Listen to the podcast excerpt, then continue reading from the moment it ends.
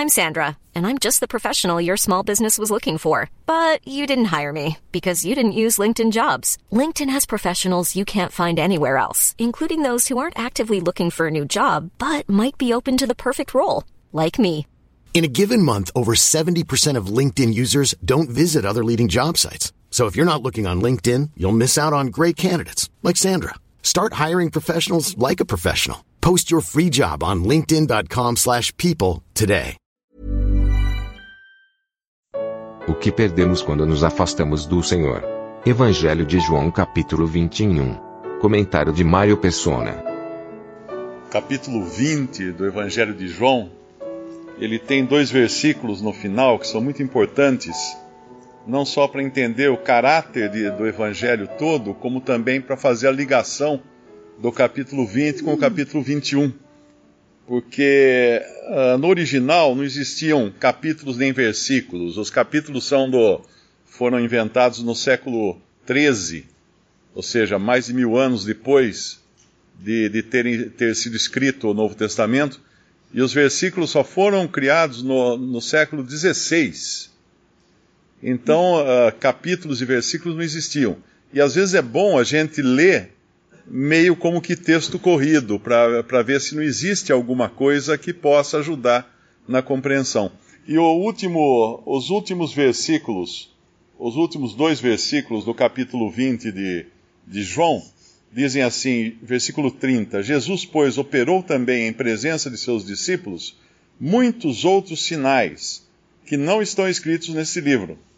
Estes, porém, foram escritos para que creiais que Jesus é o Cristo, o Filho de Deus, e para que crendo tenhais vida em seu nome. E agora fazendo ligação com o final do versículo do capítulo 21, o último versículo do capítulo 21, que diz, o versículo 25: Há, porém, ainda muitas outras coisas que Jesus fez, e se cada uma das quais fosse escrita, cuido que nem ainda o mundo todo poderia conter os livros que se escrevessem. Amém. Então, esses, esses, esses dois trechos, eles dão o caráter, eles uh, dão a norma do que é o Evangelho de João. É o Evangelho sem começo nem fim. Mas como um evangelho pode ser sem começo nem fim? Ora, ele começa na eternidade e ele termina no infinito. Ele começa na eternidade quando fala no princípio era o verbo e o verbo estava e o verbo era Deus e o verbo estava com Deus. Todas as coisas foram feitas por ele e sem ele nada do que foi feito se fez. Esse é o Senhor Jesus, aquele que não tem princípio nem fim, aquele que estava no princípio que na realidade não é um começo temporal, né? Mas é a eternidade. A gente chama de eternidade passada só para tentar entender, porque nós nunca vamos entender o que é eternidade, o nosso cérebro não, não, não tem capacidade para isso. E vai, vai seguir esse, esse evangelho até o não fim, que é tantas coisas que o Senhor fez que nem todos os livros do mundo caberiam às coisas que ele fez. Então, esse é o Evangelho eterno, esse é o Evangelho que apresenta o Senhor Jesus Cristo como Deus. Embora nos outros evangelhos nós tenhamos uh, sinais, pinceladas da sua divindade, nós perderíamos muito se não existisse o Evangelho de, de João. E é por isso que esse é o Evangelho mais atacado.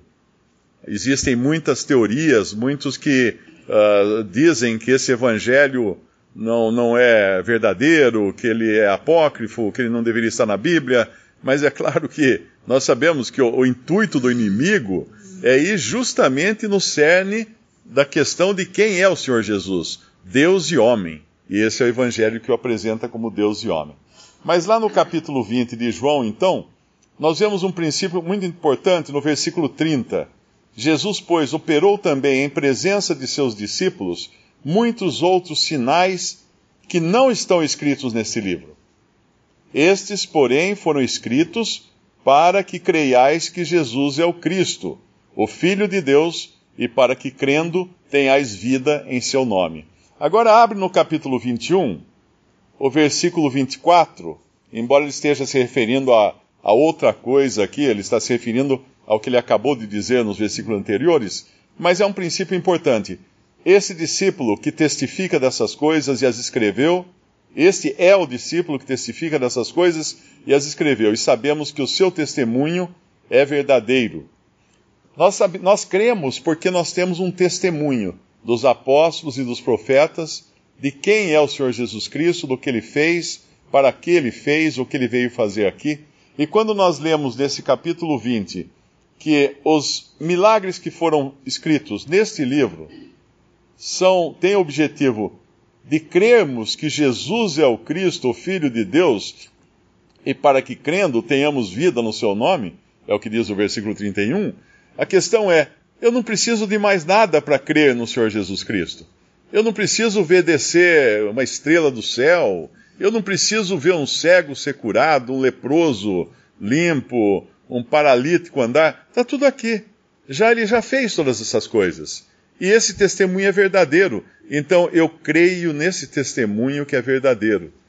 Deus nos dá os recursos para que tenhamos vida no nome do Senhor Jesus Cristo. Não nos falta nenhum recurso para termos vida no nome do Senhor Jesus Cristo.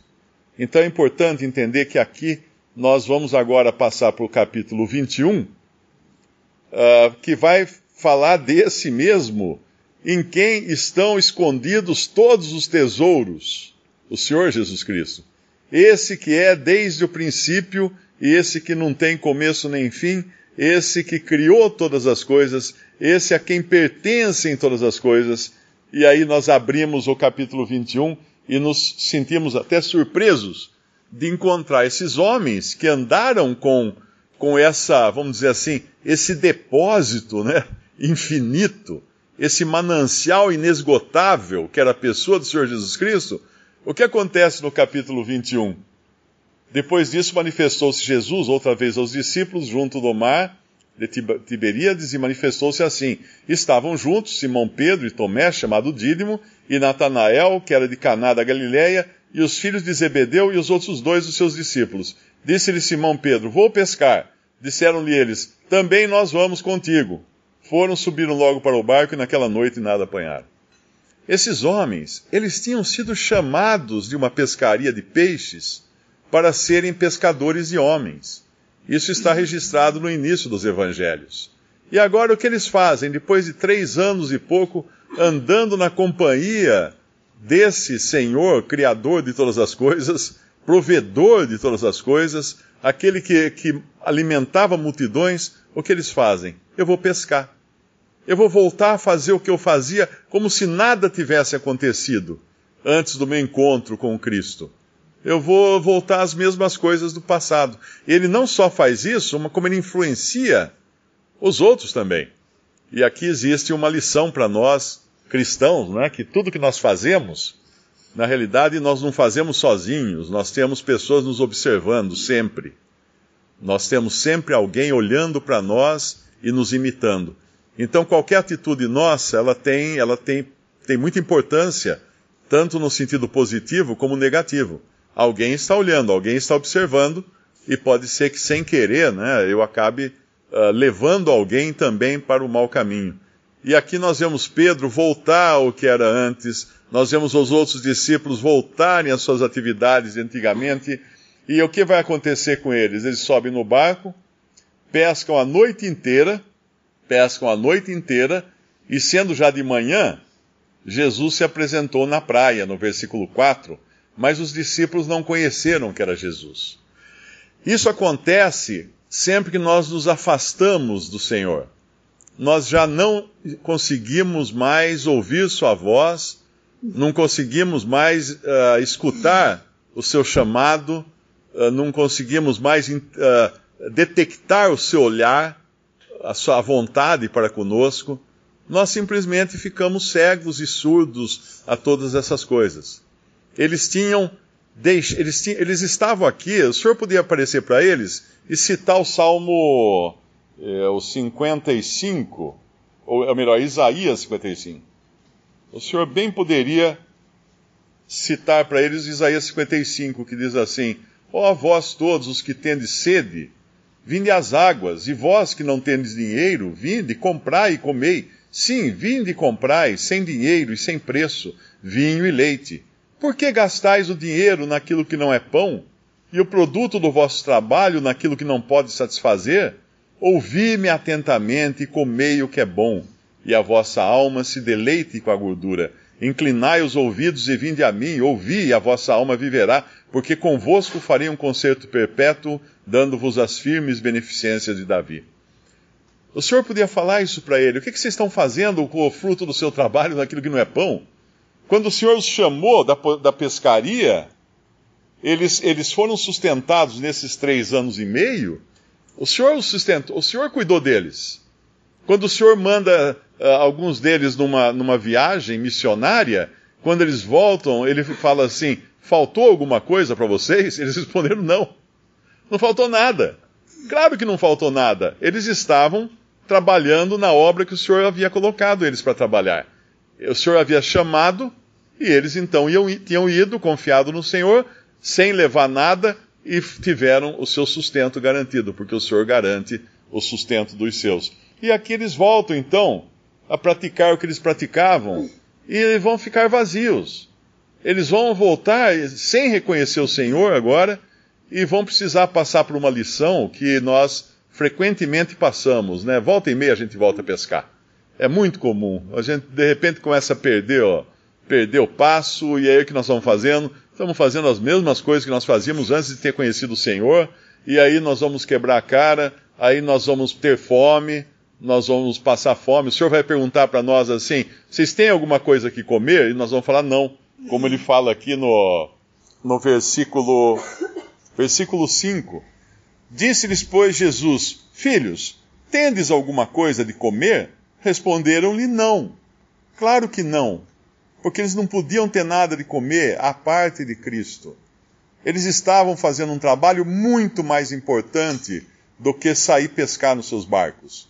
Isso faz lembrar aquele trabalho dos, uh, eu acho que no livro de Esdras ou Neemias, quando eles estão reconstruindo a cidade, os muros e também o templo, e aí tem um dos inimigos que convida eles para virem à planície, para descerem à planície, para eles conversarem para ter uma conferência na planície lá juntos. E eu não me lembro se é Esdras ou Neemias que responde assim: estamos fazendo uma obra muito importante, nós não podemos descer. Isso deixava muito claro que eles estavam numa posição muito mais elevada, ocupados com algo muito mais elevado do que aqueles que se ocupavam, os que estavam na planície. E aqui então eles vão, acaba, o Senhor acaba mandando eles jogarem a, a rede de um determinado lado do, do barco, que obviamente não era o lado que eles estavam jogando, e se eles estivessem jogando daquele lado, seria do outro lado. Nós sempre vamos jogar a rede do lado errado, quando a iniciativa é nossa, mas o Senhor vai fazer com que eles joguem a rede do lado certo. E a rede vai, eles vão trazer essa rede para a terra quase se rompendo de tanto peixe. E a pergunta é: e se eles tivessem uma rede maior, então viriam mais folgados? Não, ela também viria quase rompendo de tanto peixe porque o Senhor era tão suficiente quanto qualquer rede que eles tivessem. E quando eles chegam na, na, quando eles chegam na margem, o que eles encontram? Logo no versículo 9, logo que saltaram em terra, viram ali brasas e um peixe posto em cima e pão. E a companhia do Senhor, obviamente. Brasas, um peixe posto em cima e pão. Um pouquinho antes, Pedro também tinha sido visto sentado ao lado de um braseiro, de uma fogueira, porém na companhia das pessoas erradas.